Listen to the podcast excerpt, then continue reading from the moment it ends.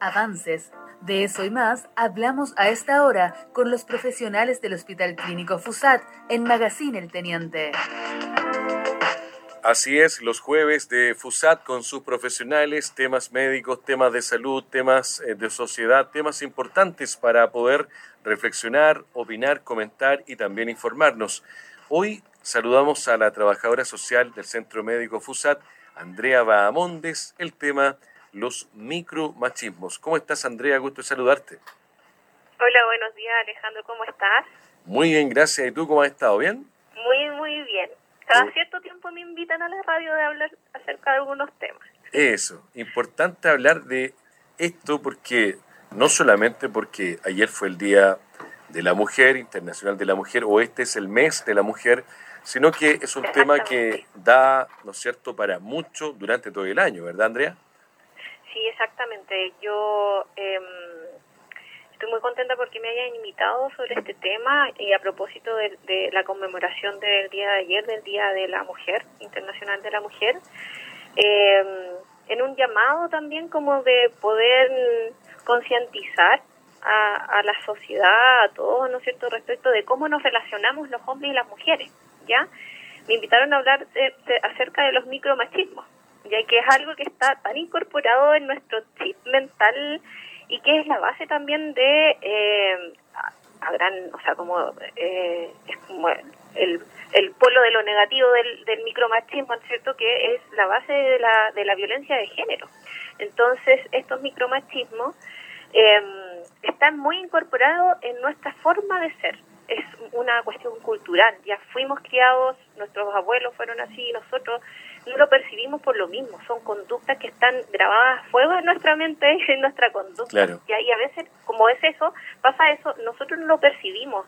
Hemos normalizado ciertas conductas, son tan pequeñas e invisibles que, que a veces no nos cuestionamos. Es tan importante que podemos educar y hablar de este tema, visibilizarlo y ponerlo en la mesa.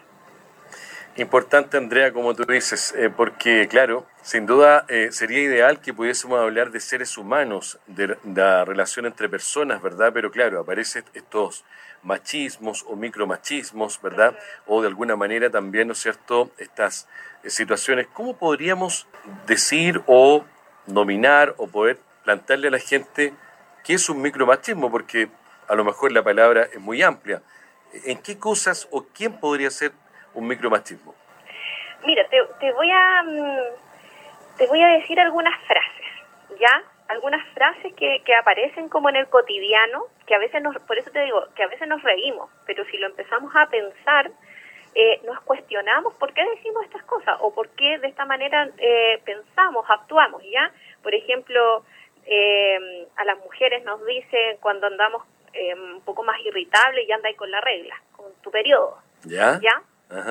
Eh, pues, eh, eh, ¿Por qué el hombre es el que tiene que invitar a salir, por ejemplo? Porque finalmente esto está a la base de la igualdad de género. Nosotros estamos promoviendo a través como de la educación del micromachismo, de erradicar el, el, micromachismo, la igualdad de género. ¿ya? Entonces, ¿por qué es el hombre que tendría que invitar siempre a salir? ¿Por qué es la mujer la que, por qué no es la mujer quien toma la iniciativa? O el pago de una cuenta, por ejemplo, cuando salen eh, un hombre o una mujer.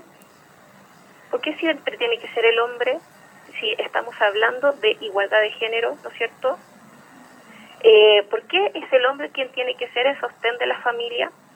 Y ahora han, ido cambiando los formatos de familia, la familia tradicional, ¿no es cierto? A veces los hombres son los que se quedan en la casa y la mujer quien sale a trabajar. Eh, desde la infancia, por ejemplo, los niños, el niño juega con juguetes de niño, ¿no es cierto? Se promueve que el niño juegue con autito, que se vista de azul, que eres el héroe, y la niña es la princesa, se viste de rosado, juega con muñecas, ¿no es cierto? Porque está asignado ciertos roles para los niños y las niñas, para las mujeres y los hombres. Pero ahora los hombres, muchos hombres, cocinan, hacen aseo, ¿no es cierto? Las mujeres trabajan, salen a, salen a trabajar, por lo tanto, dentro de las, del funcionamiento familiar se dividen las tareas. En muchas familias ya están funcionando así, se dividen las tareas domésticas, ¿no es cierto? Eh, también se nos cuestiona cómo vamos vestidas, también es un micromachismo. ¿Por qué ocupa la, la falda tan corta? ¿Por qué va tan escotada? Asignándole a veces incluso la responsabilidad a las mujeres que han sido víctimas de no sé, de acoso en la calle, por ejemplo, que tú ibas muy iba en la noche. La noche no tendría por qué ser insegura para las mujeres y para los hombres tampoco. ¿Entiendes? Ahora, eh, claro, todo tiene un contexto. Obviamente la noche está peligrosa porque tenemos mucha más delincuencia, pero bueno, tenemos más delincuencia, eso es claro, pero un hecho de la causa. Debería ser un espacio seguro para todos, ¿ya? Y en las estadísticas, quienes más sufren acoso en la calle son las mujeres. Oye, Andrea, y por ejemplo, cuando hablamos de estos micromachismos, ¿dónde está el borde para no caer en el feminismo o caer, por ejemplo, en esta guerra de los sexos y no tratarnos como personas, como seres humanos, con deberes y obligaciones, ya sea en los trabajos, eh, en, la casa, en el matrimonio, en la relación de mujer-hombre, hombre-mujer, en fin, como sea. ¿Cómo se da para que no tengamos, ¿no es cierto?, que sentirnos pasado a llevar, ¿verdad? Yo, creo que está en la promoción de la igualdad de género, porque aquí yo, yo creo que ahí está como eh, el límite, ¿no es cierto?, como el... Muchas veces esto cae como en los extremismos, ¿ya?, eh, yo siento que el hablar de igualdad de género es igualdad para todos. Y no es, no es lo que yo siento, es lo, es lo que creo y lo que también es, los estudios dicen, los expertos dicen, ¿no es cierto? Que la igualdad entre los géneros es un derecho fundamental, ¿ya? Y que sientan las bases de, de una sociedad próspera y equitativa. Por eso te digo que es tan importante también pensar en cómo nosotros nos movemos en el cotidiano, cómo funcionamos incluso en nuestra, en nuestra vida cotidiana ya eh, quién, quiénes se dedica a las tareas domésticas, cómo están distribuidas las tareas domésticas, quién es el que va a buscar a los niños, por ejemplo, si hay niños, quién se dedica a hacer las loncheras, son cosas que son súper eh, eh, básicas, ¿no es cierto?, pero que están en nuestra, en nuestra cotidianidad y por eso también el día de ayer fue tan importante porque conmemoramos como el, la lucha de muchas mujeres, ¿no es cierto?, para acceder a espacios públicos, a la no discriminación por maternidad, el derecho a sufragio. Imagínate que el derecho a sufragio en este país, ¿cuándo fue? En el, no, no recuerdo la fecha, pero fue hace poco. Antes las mujeres no podían ir a la universidad. Entonces, en base a eso, yo creo que es importante reflexionar acerca de lo que no percibimos, de los micromachismos, ¿no es cierto? Como esto de, de decir, corres como niña. A veces yo he escuchado, dicen corres como niña y las niñas corren fuerte. Claro. Lo dicen como en tono... como un despectivo, eh, ¿verdad? Como despectivo. Eres débil, una cosa así. Claro, ¿eh? como débil. Claro. Y, yo veo a las mujeres, eh, mujeres eh, tan sacado familias adelante. Sin duda. Familias, o sea, uno ve la estadística y la mayoría de las familias, o sea, muy, un gran porcentaje de las familias son monoparentales y las jefaturas son femeninas. Mujeres que se levantan en la mañana, van a trabajar, cuidan niños, ¿no es cierto? Las mujeres somos fuertes, no somos el sexo débil. Y eso es cierto, ¿eh? por algo la naturaleza eh, permite que ustedes puedan concebir y nosotros no, porque nosotros somos más alaraco, nos duele un dedo y hacemos un escándalo. Y ustedes, Claro. imagínense, dan a luz y un tremendo dolor igual, igual conciben. 12 con 23. Yo te quiero preguntar también, por ejemplo, ¿cómo podemos evitar el micromachismo? Porque claro, a lo mejor estamos haciendo educación a nivel de radio, están escuchando cientos de miles de personas, pero a lo mejor en la casa, los padres, los tutores, los apoderados, los educadores, todos en la mesa, bueno, cuando se conversa, porque estamos casi pendientes del celular, pero podríamos aportar al, al, al respecto, ¿verdad? Sí, yo, yo, bueno, creo que la radio es un espacio importante, todo lo que sea difusión, educación, ¿no es cierto? En todos los espacios laborales, en los colegios, en los espacios públicos, ¿no es cierto? Eh, educar, ¿no es cierto?, del, en el respeto, el respeto mutuo hacia el hombre y la mujer, ¿no es cierto?, educar en ese sentido, promover e incluso tener espacios de reflexión respecto de esta temática, ¿por qué no? Si ahí es cuando en la reflexión, en la conversación es que nos vamos dando cuenta que a veces no es la mejor forma en la cual nos relacionamos, ¿no es cierto? Promover la igualdad de género, en el, o sea, las estadísticas lo dicen, son en la mayoría de los cargos eh, grandes son más los hombres.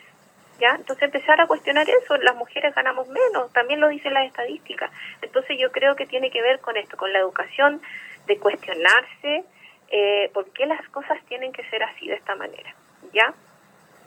Mira, algunos auditores nos mandan ejemplos. Por ejemplo, nos dice acá un auditor, eh, la mujer es una mala conductora. Yo nací con eso, mis papás decían, oye, una mujer al volante, peligro me ha constante. Tantas veces. ¿Eh? Sí, me, ha tocado muchas veces. Eh, que, que, me han dicho yo manejando. Tú manejando y, y yo digo así, y mi copiloto dice, oh, aprende a manejar. Ya, debe ser mujer. Yo manejo hace muchos años y he tenido todo tipo de experiencia, hombres que manejan mal, mujeres que manejan mal, no tiene que ver con un tema de género. Totalmente. ¿No es cierto? Totalmente, sí. Entonces, eh, son esos ejemplos, súper bien el ejemplo que nos dieron. En la mina antes no podía entrar una mujer, de hecho le negaron la entrada a la reina de España alguna vez. Exactamente, ¿Mm? ese, ese tipo de cosas son micromachismos, ¿me entiendes? Entonces, eh, ver ese tipo de cosas, visibilizarlo, es cuestionarnos también por qué tiene que ser así, por qué la mujer no podía manejar esto camiones gigantes que hay en la mina y ahora sí lo pueden hacer. hay muchas, claro, lógico, sí. Sí, entonces cuestionarnos eso y enseñarle también a los niños. Yo me doy cuenta que sí hay una, mm, un cambio de switch en los niños. Lo, me doy cuenta en mi hijo incluso, porque él, él no tiene problema, por ejemplo, de jugar con muñecas. Ya, se entretiene, y en tampoco hay problema. Los niños ahora andan vestidos, bueno, todavía es como hay un cambio, una transición, ¿no es cierto? Porque hay niños que se visten con colores que tradicionalmente han sido asignados para niñas, el rosado, por ejemplo. Claro. ¿Ya? Eh, eso, educar en que, por ejemplo, uno ve al niño jugando con muñecas y, dice, desde lo más tradicional, eh, es como, ay, ¿por qué está jugando con muñecas? ¿qué pasa? No mm. tendrá otra orientación sexual, no sé, empecé a cuestionar, pero ¿por qué no si los, los, niños tienen que estar socializados también con la crianza? Porque a lo mejor en un futuro pueden ser padres. Claro. Eh, acá me dicen, mira, las mujeres hace, no sé, 20 años atrás impensado que jugaran fútbol. También. Exactamente, ¿Mm? exactamente. Y ahora tenemos una selección, selección chilena de fútbol que, que jugaran fútbol o fueran presidente de la República. Dos veces tuvimos una presidenta mujer. Sí. Entonces, em, el llamado es a repensar nuestra forma de relacionarnos.